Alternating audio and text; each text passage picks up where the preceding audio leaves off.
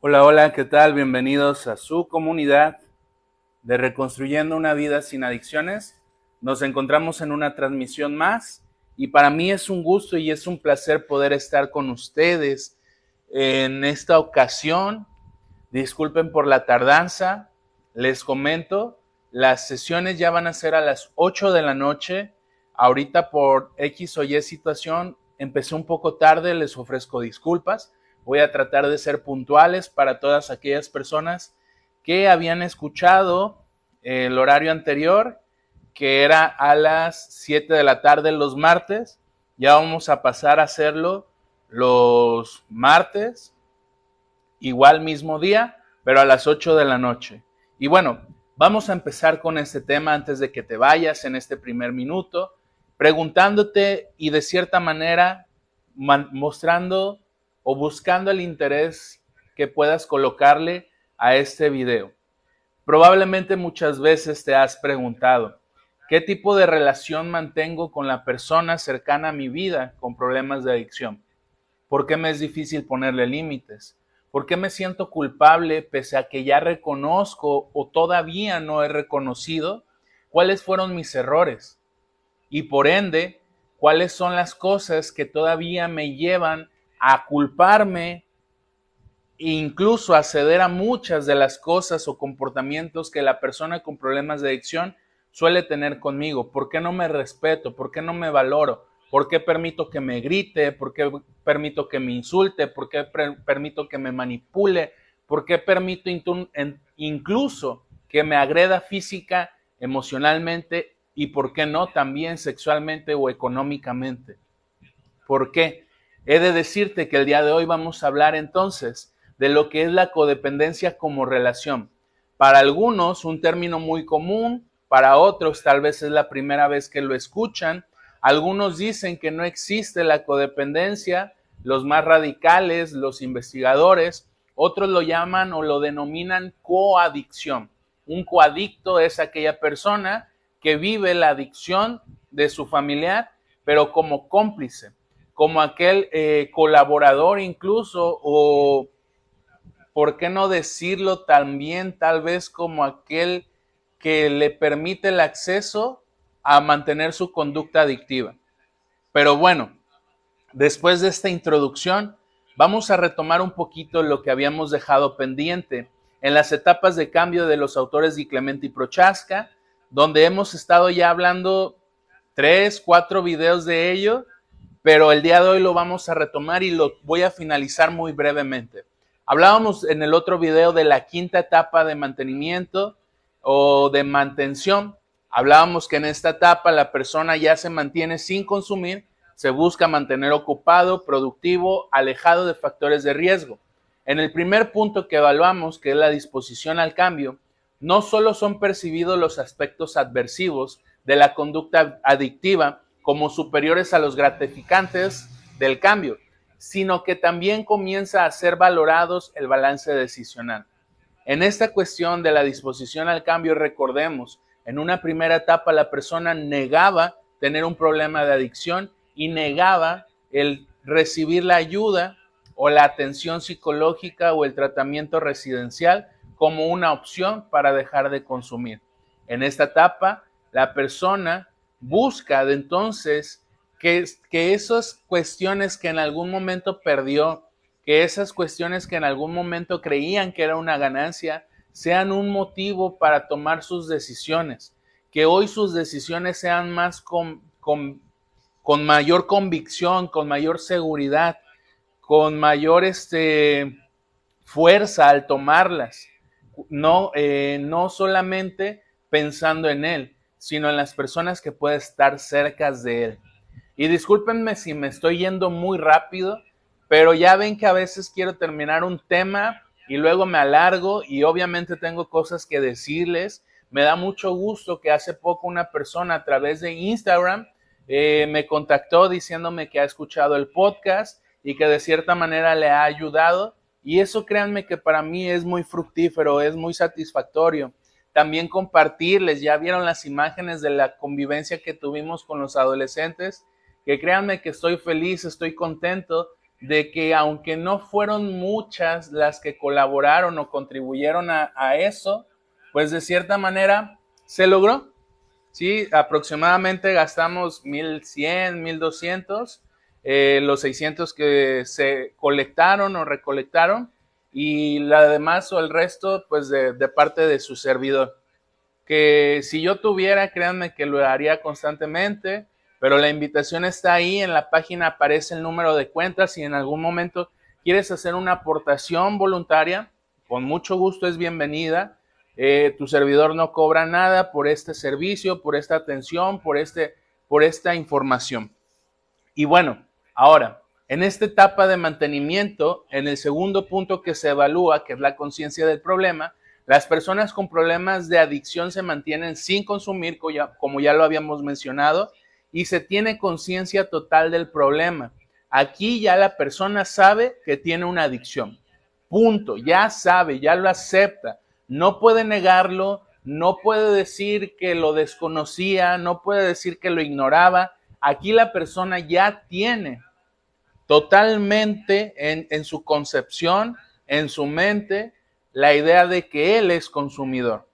Aquí definitivamente se sabe que el problema de adicción es un problema que debe de atender. Ya no es cuestionable, ya él no se lo cuestiona. Pero imagínense todo el proceso que hemos vivido en estos cinco videos ya que llevo describiendo las etapas de cambio. Ahora, el tercer punto del que vamos a evaluar en esta etapa de mantenimiento, al igual que en las otras etapas, es el balance decisional. Aquí el deseo de consumir disminuye totalmente. Aquí la persona ya no tiene esa necesidad, esa, ese, esa inquietud, esa ansiedad por consumir. Aquí ya disminuye totalmente ese intento o esa necesidad de consumir o ese deseo. Mientras que la autoeficacia alcanza su punto máximo. Recordemos, la autoeficacia es la capacidad que la persona considera tener para hacerle frente a su vida sin que pueda pedirle a alguien el punto de vista. Él sabe que lo puede hacer. Entonces, en términos más legibles y entendibles o comprensibles, estamos hablando que cuando este está en su máximo punto la autoeficacia, la persona tiene la convicción y la seguridad de decir, yo ya no necesito de la droga. Punto. Probablemente, y ustedes tal vez no les ha tocado ver, pero cuando estos videos llegan a muchos grupos de AA, los AA se vuelven intolerantes ante esta idea de decir, la persona puede decir que ya no se le antoja la droga, porque el programa de AA está pensado y basado en una época totalmente diferente, donde antes la persona debía de concebirse toda su vida como una persona enferma que no podía decir ya dejé de ser drogadicto, ya dejé de ser alcohólico. Siempre se autodenomina, incluso ustedes si han tenido la experiencia de ir a un grupo AA, van a ver cómo se autodenominan al subir a tribuna y decir, yo soy Yamil y soy alcohólico drogadicto. Y ya todos los demás, ánimo. Ahí la persona se está autoprogramando. No considera tener la autoeficacia que obviamente para los AA esta autoeficacia puede ser un factor de riesgo. Y yo también tengo que advertirte, la autoeficacia, como ya lo mencioné, es la seguridad y la convicción de que yo creo poder dejar de consumir en este contexto. Pero a veces esa autoeficacia puede, puede ser engañosa cuando no sabes ubicarla en tiempo, en realidad y en espacio. ¿Por qué? probablemente tu autoeficacia te haga decir, ¿sabes qué? Tengo tanta seguridad de que ya no voy a consumir, que ya no voy a ir con el psicólogo. Tengo tanta seguridad que sé que ya no necesito ir a mis grupos AA. Tengo tanta seguridad que sé que ya no necesito de Dios en la parte espiritual. He ahí cuando la persona la autoeficacia se convierte otra vez en arrogancia, en egocentrismo, en prepotencia, en arrogancia, al considerar que él ya no necesita de nada.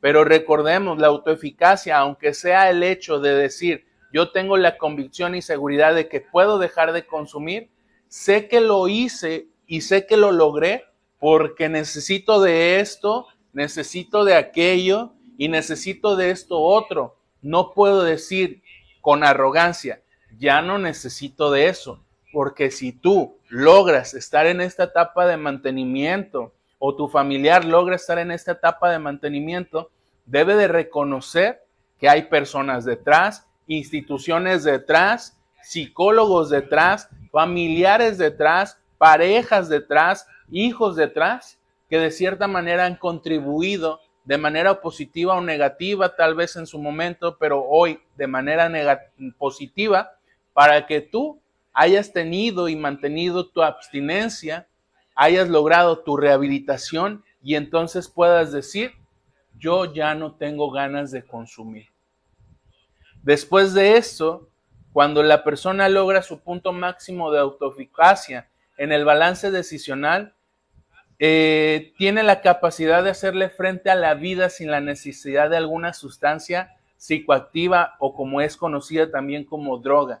Aquí la persona ya no necesita cuando se enoja, cuando está triste, cuando está alegre, cuando acaba de tener la muerte de un familiar, cuando acaba de perder un trabajo, cuando tal vez se divorció o se separó de su pareja, ya no necesita ante esas situaciones adversas que todo ser humano en esta vida va a vivir, ya no necesita irse a aislar o ir a buscar una solución en el alcohol, en el tabaco o en las drogas. En esta etapa de mantenimiento la persona ya entendió que durante su vida va a vivir situaciones trágicas, dolorosas, traumáticas, desilusiones, desamoríos, engaños, fracasos, pérdidas, todo lo que ser humano vive, ya entiende que no es necesario ir a consumir para hacerle frente a la vida. Ya no va a ir a drogarse porque se peleó con mamá. Ya no va a ir a drogarse o a consumir porque se peleó con la pareja. Ya no va a ir a drogarse o a consumir porque no tiene dinero. Al contrario, recordemos que en esta etapa busca ser productivo.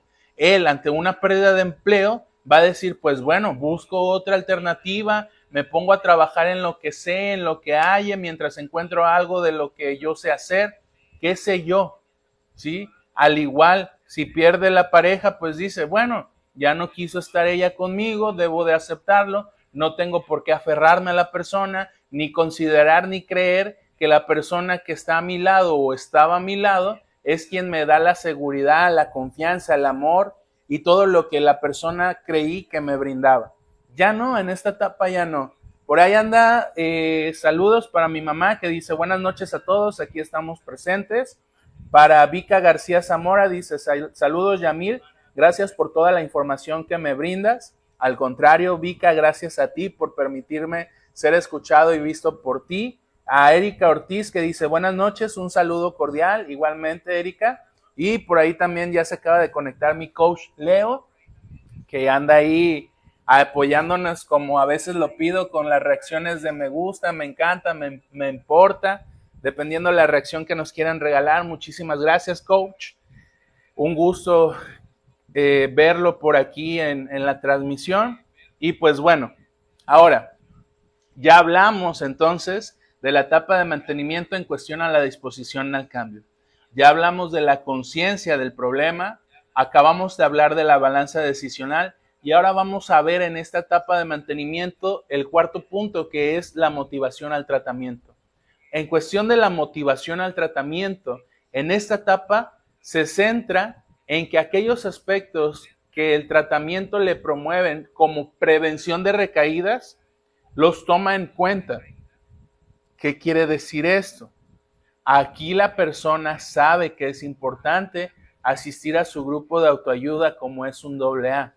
Es importante la terapia grupal. Una terapia grupal funciona de la siguiente manera.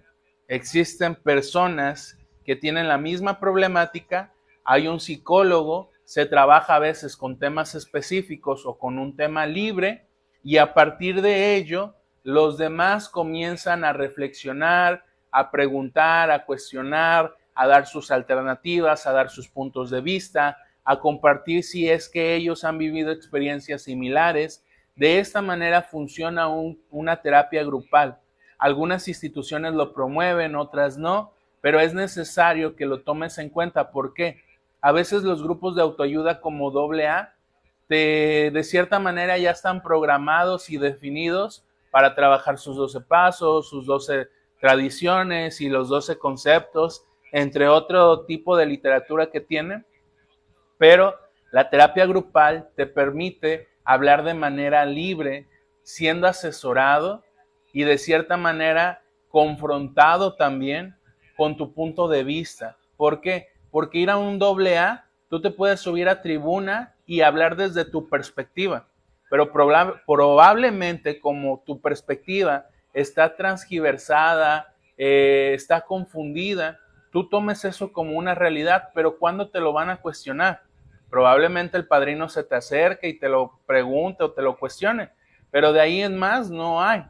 Entonces, pues bueno, es importante que tomes en cuenta también la terapia grupal y, ¿por qué no?, también la terapia individual. Recordemos que aquí en esta etapa de motivación al cambio, la persona promueve aquellas situaciones que previenen las recaídas, porque eso es algo con lo que la persona debe de vivir, debe de tomar en cuenta constantemente el hecho de, tratar de prevenir las recaídas. Y hay programas específicos que, abordan este tema. De hecho, si nos lo permite la vida, si Dios me permite seguir teniendo vida, eh, más adelante, aunque ya tenemos eh, una, un índice de los temas que estamos dando en estos talleres familiares. Eh, hay un tema que estoy desarrollando que es de eso, factores de recaída o prevención de recaída. Pero bueno, ya hablamos entonces del balance decisional, hablamos de la motivación al tratamiento, hablamos de la disposición al cambio y de la conciencia del problema. Vamos por el quinto punto para ahora sí empezar con el tema que nos tiene aquí, que es la codependencia como relación o cómo es mi relación con la persona con problemas de adicción. El último punto es la evaluación de la eficacia versus craving. Craving es eh, un término en inglés que se traduce como ansiedad por consumo. Hola tía Mago, muy buenas noches. Y aquí la persona en esta etapa de mantenimiento existe un compromiso con el cambio para conservar y solidificar los logros manifiestos. Recordemos, a veces la persona con problemas de adicción se autocastiga, se vuelve muy punitivo con él y considera que aunque haya tenido logros pequeños, no representa nada. Es muy difícil que la persona deje de victimizarse y que él mismo se aliente, se alente o se apoye. ¿Por qué? Porque desafortunadamente ha aprendido a que necesita escucharlo de alguien más para sentirse cómodo con él, a que alguien más lo reconozca. Pero aquí yo te hago saber, tú te debes de ver al espejo, tú te debes cada vez que te acuestas en las noches o que te levantas en las mañanas decir, ¿sabes qué? Me da gusto conmigo mismo decir que he tenido tal vez este logro de levantarme temprano Tal vez este logro de trabajar durante un año ya en, un trabajo, tal vez de mantener una relación sana con mi pareja, tal vez de poder aportar económicamente a mi casa, esos son logros pequeños, grandes, dependiendo de la perspectiva de la persona, pero que a veces espera la persona con problemas de adicción que está en rehabilitación a que alguien más se lo diga.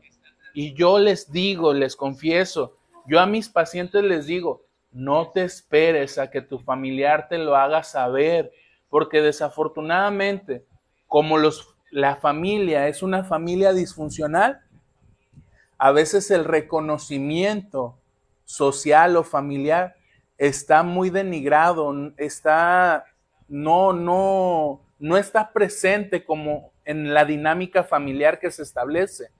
Tal vez tus padres les es muy difícil aplaudirte, reconocerte y decir, estoy orgulloso por ti, o me da gusto que sigas trabajando, o me da gusto que hagas esto.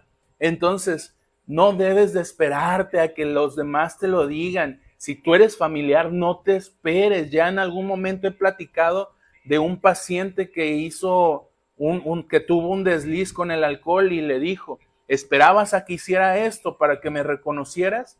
Foméntalo en tu familia. Tú como padre de familia lo debes de fomentar en tus hijos. Qué bueno que vas bien en la escuela, qué bueno que regresaste a trabajar, no constantemente, pero sí de vez en cuando, con un pequeño detalle sería magnífico, una paletita, un chocolate, algo que sea simbólico para la persona. Por decir, yo le subí hace poquito en mi perfil, en el, mío, el personal, y una muchachita me regaló un poste y eso para mí fue más significativo, lejos de la comida que me hizo mi, mi hermana, lejos del poder tener a mi madre en la convivencia que tuve en mi cumpleaños, lejos de que tal vez algún otro familiar me pudiera haber obsequiado algo, para mí eso es más significativo, es un detalle simbólico que representa lo que valora la otra persona en ti. Y eso es más importante. Entonces, eh, estos logros manifiestos y significativos alcanzados en el estadio anterior y en prevenir una posible recaída, también sirven para eso, para prevenir una posible recaída. Si hay alguien que te valora, que te reconoce, que, que te hace saber lo orgulloso que está de ese esfuerzo que estás haciendo, también previene la recaída. Recordemos que la persona con problemas de adicción es hipersensible y la hipersensibilidad va en algún momento a influir en el hecho de decir, pues nadie me dice que voy bien, pues nadie me reconoce que ya llevo seis meses o tres meses sin drogarme después de que salí de la clínica o del albergue o del anexo, o no lo escucho de mi padre, de mi madre, de mi pareja, de mis amigos, nadie me lo dice, ya regresé a estudiar, pero tampoco me lo reconocen, ya volví a trabajar, ya volví a aportar económicamente y nadie me lo dice. Entonces, si nadie me lo dice, ¿para qué lo hago? Si nadie me reconoce, nadie me, alienta, nadie me alienta, pues no tiene sentido que lo siga haciendo. Así piensan muchas veces las personas con problemas de adicción y es ahí cuando entonces se colocan en una posición de riesgo para probablemente tener una posible recaída. De manera muy general, este es el tema de la etapa de mantenimiento. Fui muy breve y muy conciso en esta ocasión, sin ejemplificar tanto, para ya darle término a las etapas de cambio de los autores Di Clemente y Prochaska.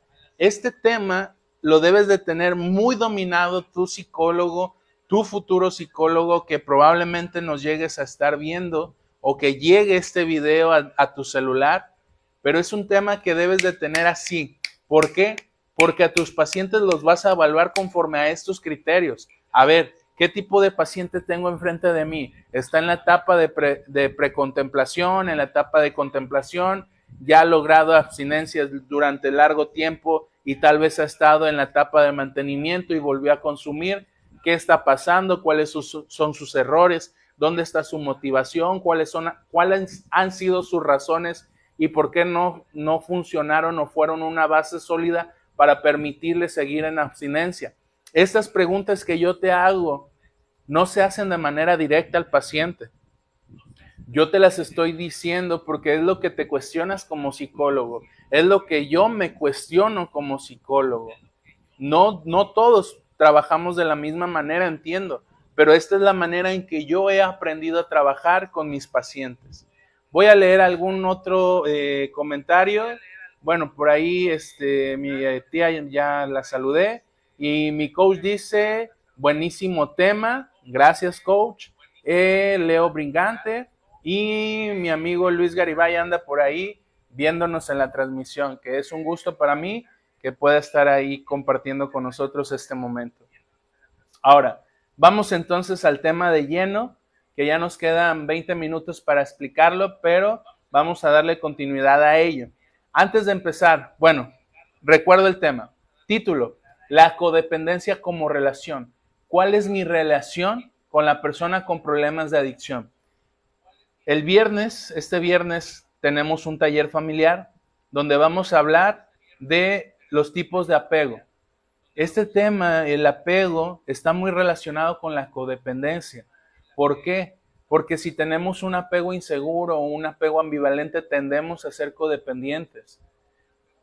Y, el tema de la, del apego es algo que nos, que nos impacta en, en nuestra vida. Cómo nos relacionamos con nuestra familia, cómo nos relacionamos con nuestros amigos, cómo nos relacionamos con el, con el contexto, con el entorno, con el ambiente y cómo nos relacionamos sobre todo con la pareja. ¿Por qué somos inseguros? ¿Por qué somos ansiosos? ¿Por qué le cuestionamos si nos ama o no? Todo esto tiene que ver con el apego. Como les digo, hay otros temas que he desarrollado durante este tiempo que en su momento les voy a compartir, pero antes de iniciar con este tema, ¿qué crees? Tú que me estás viendo, tú que me vas a ver, o tú que nos estás viendo después de la transmisión en vivo, o que nos estás escuchando en Spotify. Primero a los de Spotify, invitarlos a que nos vean en la transmisión en directo los martes a las 8 de la noche. Segundo, para aquellos que ya están reaccionando, ya saben cuál es mi comercial que les pido. Así como lo están viendo en este momento en su pantalla, quiero que me ayuden a reaccionar con ese me gusta, me encanta y me, importa. Dice mi tía, ya no voy a reaccionar tanto porque me bloquearon. No, eso es una mentira. No te bloquean. O sea, yo lo hago a diario y no me bloquean cada vez que lo hago en la transmisión. Pero esto, ¿por qué te lo pido? A que me ayudes a reaccionar a ese me gusta, me encanta, me importa, me entristece, me enoja dependiendo la reacción que tú nos quieras regalar. ¿Por qué te lo pido? Así podemos llegar a otras personas que necesiten ver estos videos. Entonces, por favor, ayúdame a darle así, ah, de manera locada. Miren cómo yo ahí, pum, pum, pum, pum, le doy, le doy, le doy, le doy, le doy. A ese me gusta o me encanta, hasta que se me canse el dedo, tú no te preocupes. Entre más reacciones tenga este video, más posibilidades hay de que llegue a una persona que necesita saber de esta información. Si lo hacemos de manera gratuita, hay que seguir manteniendo esto. Es lo único que te pido. Si a ti te ha ayudado estos videos, si a ti te ha contribuido a entender el problema de adicción de tu familiar, por favor, ayúdame a reaccionar. Nada te cuesta apretarle a esos botones mientras estamos viendo. Miren, yo sigo apretando y sigo hablando con ustedes. Ya mi, dedo como que ya sabe dónde presionarle. Y pues bueno, después de eso también invitarles a que agreguen sus comentarios. Si tienen dudas, preguntas, si tienen algo que aclarar, con mucho gusto a través de los comentarios pueden hacerlo. Eh, voy a tratar de contestarlo en el momento y si no, en un video después lo, trataré de, de contestar. Pero recordemos, tu participación ayuda a que otra persona se sienta empática en lo que ella o él ha vivido. Es por eso que les invito a ser muy respetuosos cuando otros hacen sus aportaciones, porque como no profesionales, se nos hace muy fácil decir lo que pensamos o lo que creemos o lo que sentimos, los más primitivos lo que sentimos pero no es eso. Por eso yo, de cierta manera, me asumo como profesional de la salud mental en el término de adicciones y yo soy el que está impartiendo el tema para que tú me preguntes, para que de cierta manera busquemos aclarar tus dudas de manera equitativa sin cometer juicios o prejuicios o atacar u ofender.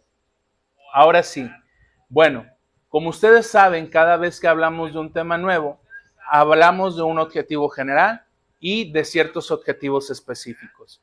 En este tema de la codependencia como relación, ¿qué crees? Nuestro objetivo general es generar a los familiares o parejas un autoconocimiento de la relación con la persona que tiene problemas de adicción. Que tú te conozcas, cómo me relaciono con la persona con problemas de adicción cómo ha sido mi relación con la persona con problemas de adicción, cómo me gustaría que fuera la relación con la persona con problemas de adicción o, o de qué no me he dado cuenta al estar en relación con la persona con problemas de adicción. Son de cierta manera diferentes preguntas que cada una de, ellas conlleva una teoría o un, un postulado diferente desde esta perspectiva de la codependencia. Ahora, ¿cuáles son nuestros objetivos específicos? Conocer brevemente cuál es el concepto de codependencia e identificar las características del tipo de la relación. Ahora, ya hablamos del objetivo general, hablamos de nuestros objetivos específicos y antes de seguir, ¿qué crees? Te voy a pedir un tercer favor. Te voy a pedir que me ayudes a compartir este video. En este momento, quiero que me ayudes a compartir este video ya sea en tu muro, con un amigo de manera directa, en algún grupo o en tu perfil. Esas cuatro opciones tienes que me puedes ayudar a compartir este video. ¿Por qué? Probablemente personas cercanas a ti vivan esta situación pero como lo han tratado de mantener oculto, no tienen la confianza de poder decirlo de manera abierta. Pero tal vez este video les pueda servir y, de cierta manera sacarse de dudas para que ellos en algún momento se acercan a instituciones. Yo les recuerdo, esta página surgió porque sabemos, o yo más bien sé, que hay personas allá afuera en nuestro contexto real que no se acercan a las instituciones a recibir orientación o asesoría para saber qué hacer con su familiar, para saber cómo ayudarlo, para saber qué hacer ante esta situación. Dice mi tía Mago, yo siempre lo comparto desde un principio, es lo que hago. Muchísimas gracias, tía. Ojalá los cinco más que nos estén viendo nos ayuden a compartir el video. Y bueno, ¿de dónde surge el término de codependencia? Cuando hablamos del término de codependencia, debemos de retomarnos a los años 50, cuando en los Estados Unidos a las esposas de los alcohólicos se les llamaba coalcohólicos. Posteriormente, en los 70 con la proliferación de las dependencias a sustancias químicas, el término se transforma y la persona eh, y las personas vinculadas en plano emocional a los adictos se les, se les comienza a nombrar codependientes. Entonces, de cierta manera, el término de codependencia es un término que surge a través del programa AA, siendo en algún momento el AA dirigido solamente a alcohólicos anónimos o a alcohólicos, a personas con problemas de alcoholismo, y es por eso que se llamaba coalcohólicas, y después nos dice, la difusión, el surgimiento de otro tipo de sustancias químicas hace que entonces se tome en cuenta que aquella persona que mantiene un vínculo cercano emocional con la persona con problemas de adicción sea nombrada codependiente. Y ya este, este primer, esta primera introducción nos está diciendo que es un vínculo emocional. ¿Cómo explicártelo? Hace mucho tiempo mi psicólogo, mi mentor, eh, mi sensei, por así decirlo, les decía a los grupos de, de familiares en los cuales yo pude estar en un tiempo con él, bastante tiempo, les decía lo siguiente, yo puedo ayudar a sus hijos porque yo no tengo un vínculo emocional tan fuerte como el que ustedes tienen. El vínculo emocional que como madres ustedes tienen con sus hijos o con sus parejas les impide ver de manera clara cómo este vínculo les ha permitido a ellos tener tanta confianza, manipularlas, buscarlas, eh, culparlas constantemente y sacar provecho de ello. Por eso como, eh, como psicólogos, en nuestro criterio ético, nosotros no podemos generar un vínculo afectivo con el paciente porque se pierde la objetividad. Y tal vez ustedes lo han visto con sus familiares cercanos. Como familiares a veces somos muy, eh, ¿cómo se le llama? eh, tapaderas, por así decirlo. Sabemos que nuestro familiar se está portando mal, que necesita ser escuchado, que está enojado, qué sé yo, pero a veces hacemos caso omiso a ello. Porque, ay, es mi hermano, ay, es mi mamá, no pasa nada. ¿Sí? Y ese vínculo afectivo que mantienes emocional con la persona te permite, te impide de manera objetiva ver las cosas. Entonces, ¿a quién se considera como codependiente? Primera pregunta que el día de hoy vamos a hacer y creo que hasta ahí vamos a llegar. ¿A quién se considera codependiente? ¿Por qué? Porque a veces pensamos eh, de manera deliberada y creemos que tal vez somos codependientes. O muchas veces nos han dicho, tú eres codependiente, pero ¿realmente lo eres? Entonces, esta primera pregunta nos va a permitir conocer quién es el codependiente, a quién se considera como dependiente. Esta pregunta la vamos eh, a responder de la siguiente manera. La persona codependiente es aquella que se dedica a cuidar, a corregir y a salvar en este caso, a una persona con problemas de adicción.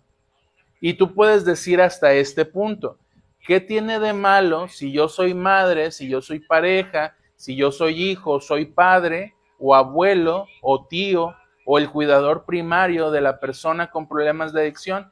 ¿Qué tiene de malo que yo trate de cuidarlo, de corregirlo o de salvarlo? Vamos a ello. Involucrándose en situaciones de vida conflictivas, sufrimiento y frustrándose ante una y repetidas recaídas, llegando a adquirir características y conductas tan erróneas como la propia persona con problemas de adicción. He ahí lo malo. Tú como padre de familia debes de entender esto. Tú ayudaste a tu hijo hasta los 18 años. Punto. Hiciste lo que dentro de tus posibilidades estaba. Tal vez le diste techo, tal vez le diste alimento, tal vez le diste calzado y vestimenta, pero hasta donde tú pudiste, tal vez incluso lo pudiste llevar a, momentos de distracción, eh, a un parque de diversiones, a la feria, al cine, que son cosas extra, ¿eh? Todo eso son cosas extras. Comprarle su, Xbox One, su PlayStation, su iPhone, su computadora, su televisión, eh, su carro, su moto, esos son extras. Como padres nosotros tenemos responsabilidad de darle las cosas que necesitan para sobrevivir para vivir. Techo, alimento, comida y vestimenta o calzado y hasta ahí. Tú no tienes por qué como padre presionarte y sentirte mal si no lo puedes llevar a la feria, para los que son de Colima, que ahorita está la feria. Tú no debes de sentirte mal si no lo puedes llevar al McDonald's o al Burger, al Burger King o al Car Juniors. Tú no te puedes sentir mal si tal vez en la feria de tu estado o de tu municipio eh, no lo puedes llevar y tal vez sus amigos ya le dijeron que fueron, que se divirtieron, que hicieron, que esto, que el otro. No, no te debes de preocupar, no te debes de culpar, no te debes de sentir mal como padre si no lo puedes hacer. Esto es lo que muchos padres codependientes no entienden. Si tú le diste de comer a tu hijo, al menos tres veces al día, sea lo que haya sido, siéntete orgulloso, porque tal vez te, te fue muy difícil tener alimento tres veces al día en tu hogar. Y tal vez tu hijo ya está cansado de frijoles o de atún o de sándwich o qué sé yo, de huevos, pero ese esfuerzo que hay detrás, él no lo valora y lo va a valorar hasta que él sepa lo que implica ese esfuerzo.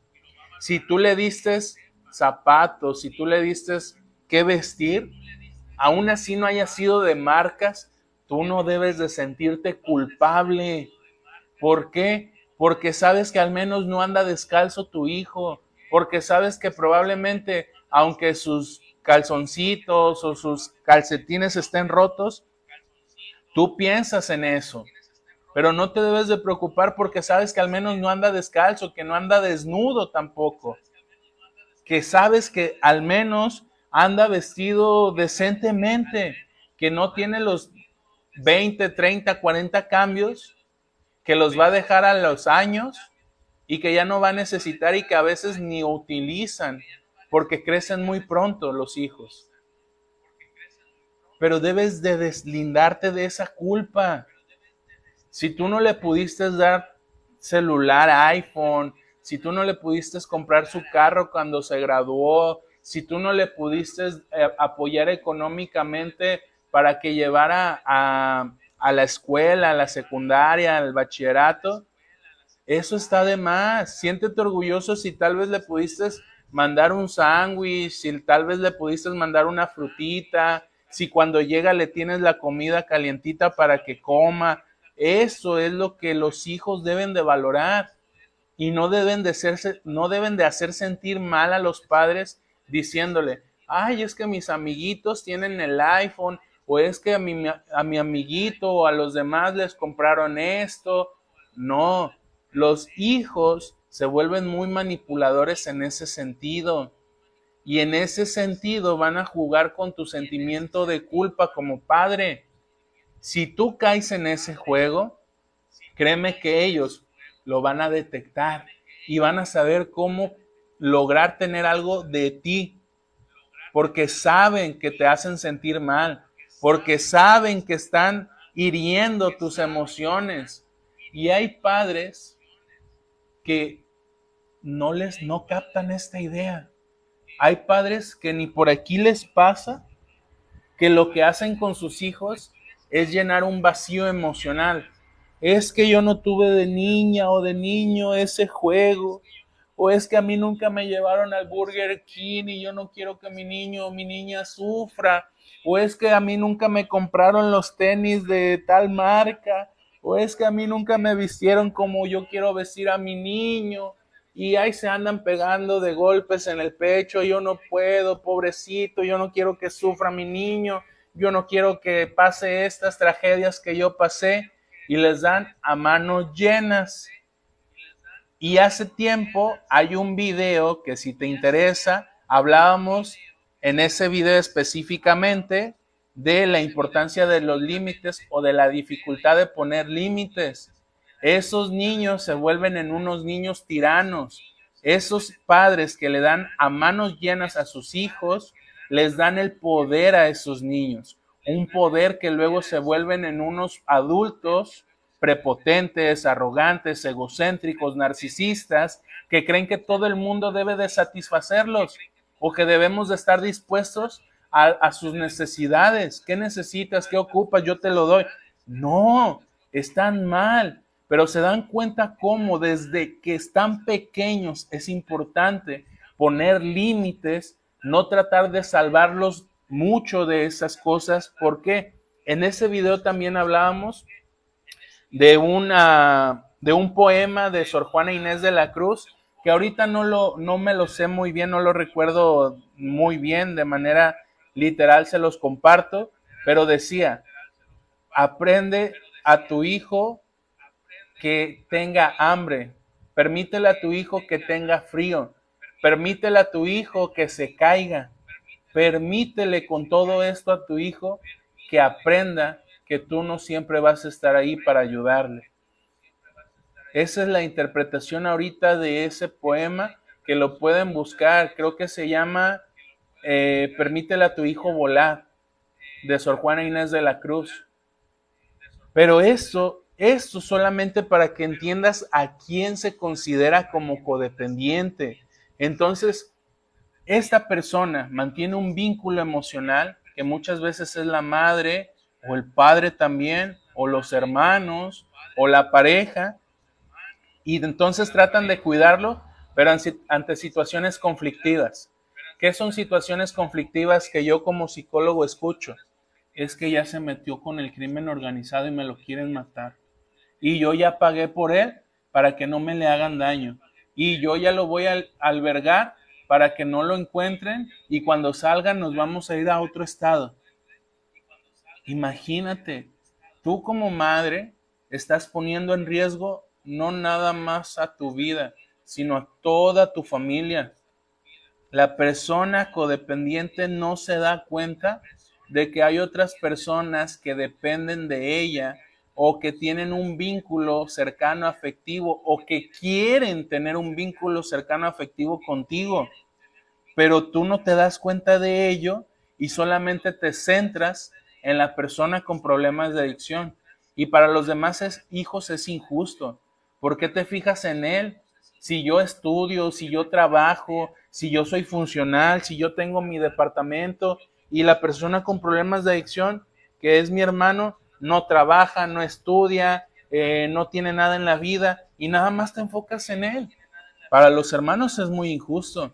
Entonces, esta persona también sufre por la adicción del otro, sufre porque ya lo albergaron, sufre porque ya lo detuvieron, sufre porque ya lo amenazaron, sufre porque no deja de drogarse, sufre porque ya terminó con la pareja, sufre porque ya perdió trabajo, sufre por todo. Y eso no es sano. Tú no puedes sufrir por el otro.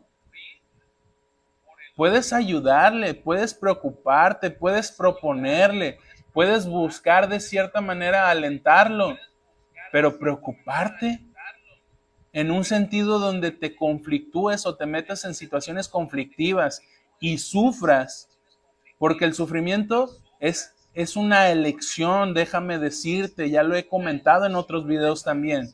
El sufrimiento es una elección de un pensamiento obsesivo del querer seguir autoflagelándote, seguir dañándote y tomar la decisión de seguir como tal obsesionado en algo que no se va a lograr, en algo que no se pudo y en algo que jamás se va a lograr, pero que tú deseas y anhelas seguir aferrado a eso. Eso es sufrir. Y la persona sufre por eso. ¿Por qué mi hijo es así? ¿Por qué no le ayudé? ¿En qué me equivoqué? ¿Por qué mi hijo decidió consumir drogas? ¿Por qué no, no me deja cuidarlo? ¿Por qué no me deja protegerlo? ¿Por qué no me deja amarlo? Entonces la persona codependiente se frustra. ¿De qué se frustra? de que su familiar recae una y otra vez. Imagínense, hace poco les hablaba de un paciente, 11 veces internado. La familia ya está totalmente frustrada. ¿Cuánto ha gastado en él? Aseguro que más de medio millón de pesos ha gastado en él, en internamientos, en su ah, vuelta, vuelta a la sociedad, en liberación de la cárcel, entre otras tonterías y, situaciones en riesgo que ellos se colocan.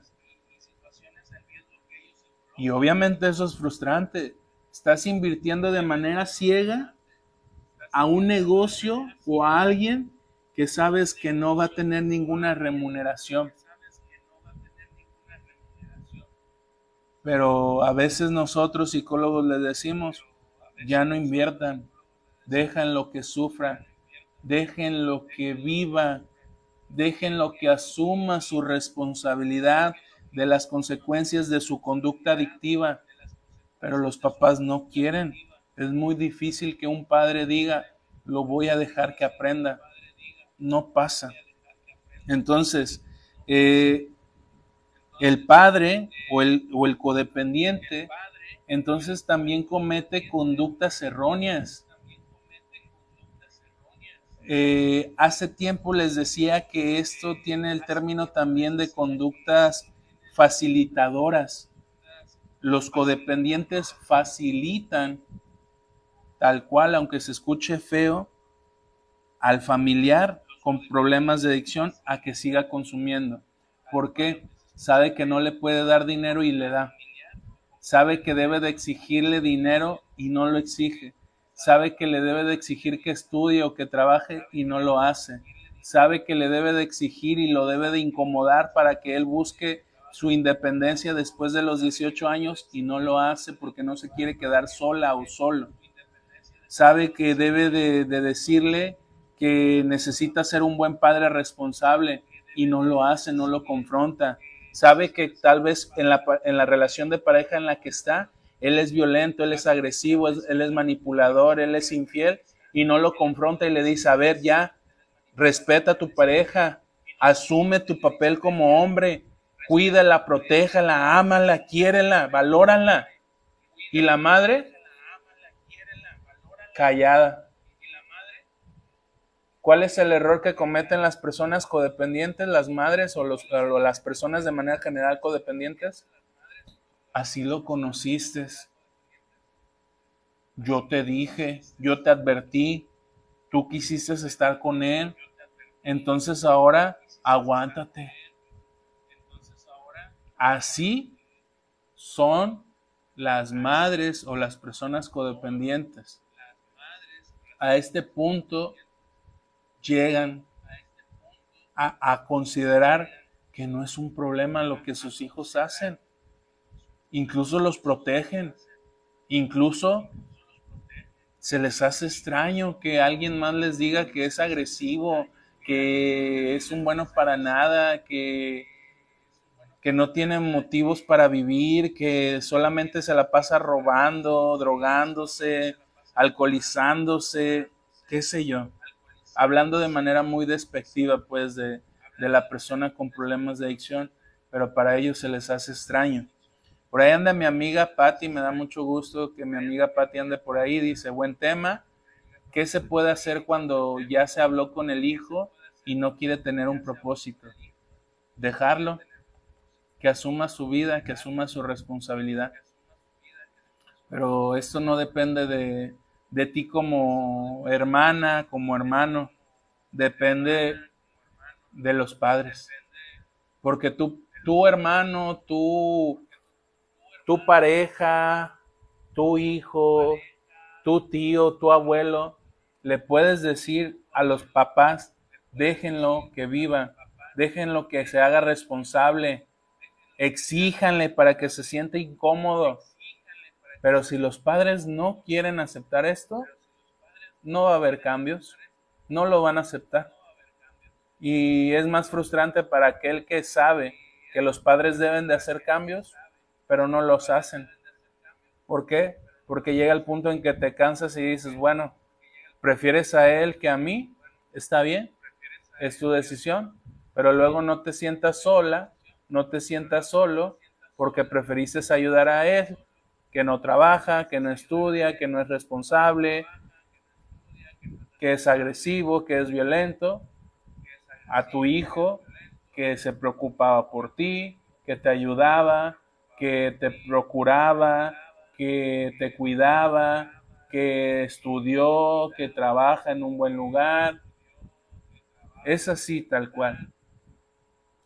Este es el primer punto para hablar de a quién se considera como dependiente.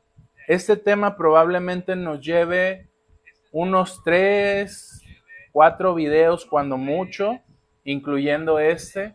Te invito a que estés atento el próximo martes a las 8 de la noche para darle continuidad a este tema. Un tema bastante interesante donde te puede ayudar a aclarar muchas perspectivas o ideas erróneas que tienes y de cierta manera empezar a hacer cambios o modificaciones en la relación que mantienes con la persona con problemas de adicción. Por ahí anda David Salazar, nos manda decir buenas noches. Y pues bueno, eh, creo que me despido. Si hay dudas, si hay preguntas, este es el momento de hacerlo conforme a lo que hemos hablado. Y si no hay dudas, si no hay preguntas, pues bueno, por mi parte es todo. Decirles que agradezco a esas tres valientes mujeres esforzadas que nos ayudaron a cooperar para tener la convivencia con los niños. Me gustaría más adelante permitirles que mi mamá hable aquí en público de la experiencia que, tuvo ella, que, que se le permitió, porque no depende de mí, pues yo soy empleado, y tengo un director al cual hay que pedirle permiso y hacerle saber. Y mi madre tuvo la fortuna de trabajar con estos 19 adolescentes, de verlos, de platicarles un poco de ella, se conmovió, como ya les había dicho, creo, y pues se dio cuenta de que son adolescentes de 12, 13, 14, 15 años, que pues realmente lo que yo busco es ayudarlos. Les platico una experiencia antes de irnos. Eh, el día de hoy yo me quedé hasta las casi 7, 15 de la noche cuando salgo a las 6 porque un adolescente entró en crisis y realmente pues no quería que se autolesionara. En todo lugar, en estos contextos, las niñas e incluso los niños o los adolescentes, hombres y mujeres, tienden a, cometer cutting, autolesionarse. También en el podcast tenemos un video de donde hablamos de esto. Y estos, adolescentes tienden a, autolastimarse, a cortarse, a autoflagelarse, a cometerse daño a su cuerpo. Y este adolescente, pues hoy en la crisis que tuvo, empezó a, cortarse. Yo traté de hacer contención, lo logré gracias a, que me lo permitió. Pude convencerla de que asumiera su tarea educativa. Eh, platiqué con ella, me platicó lo que había pasado y pues de cierta manera, pues ese es el trabajo. Hace tiempo que tuve una capacitación la persona nos decía, tú no puedes ignorar lo que está pasando en la comunidad, en la clínica, en el albergue, en la unidad hospitalaria, donde te encuentres trabajando como psicólogo, tú no, te, tú no puedes ignorar el que veas a una niña o un niño, o un adolescente o un adulto, a tu residente como tal, a tu paciente, sufriendo una crisis o teniendo una situación difícil y tú decir, ah, ya, son la, ya es la hora de irme a, de, a mi casa, ya voy a checar y me voy a ir. No. Es un compromiso que como psicólogos y que en mi parte yo asumo. Yo asumo y, y, y para mí creo que la ética que, que nos enseñaron cuando yo estudié la carrera de psicología, me ha ayudado a, creo yo, ¿verdad? Eso nada más los pacientes que he atendido lo van a determinar, que en algún momento voy a invitar a alguno de ellos. Varios ya egresaron, todavía no saben de la página, pero los voy a invitar más adelante para poder tener una entrevista con ellos y que de cierta manera puedan hacerme saber cómo va su proceso una vez terminado. Pero bueno, eh, creo que por mi parte ha sido todo, no hay preguntas, no hay dudas. Compartan este video, ayúdenos a reaccionar. Eh, es la manera en que yo les pido a contribuir a esta comunidad para crecer. Sé que hay más personas que necesitan este tipo de información y pues bueno, por mi parte ha sido todo. Agradezco su tiempo, su disposición. Eh, para mí es un gusto poder estar con ustedes en estas transmisiones y poder compartir con ustedes esta información. Por ahí anda mi amiga Patti, me da gusto que esté viendo la transmisión, aunque ya nos vamos. Y Vika García tenía una pregunta, pero ya la borró o desapareció, ya no sé. Caray, desapareció la pregunta. Bueno, mm, lo dejamos así. Vika, eh, me contacto contigo si quieres contactarte para hacer esa pregunta con mucho gusto, ya sabes, estoy a disposición de cada uno de ustedes, en este caso de Vika. Y pues bueno, les agradezco su tiempo, su espacio. Nos vemos en una próxima transmisión. Que estén muy bien. Hasta luego.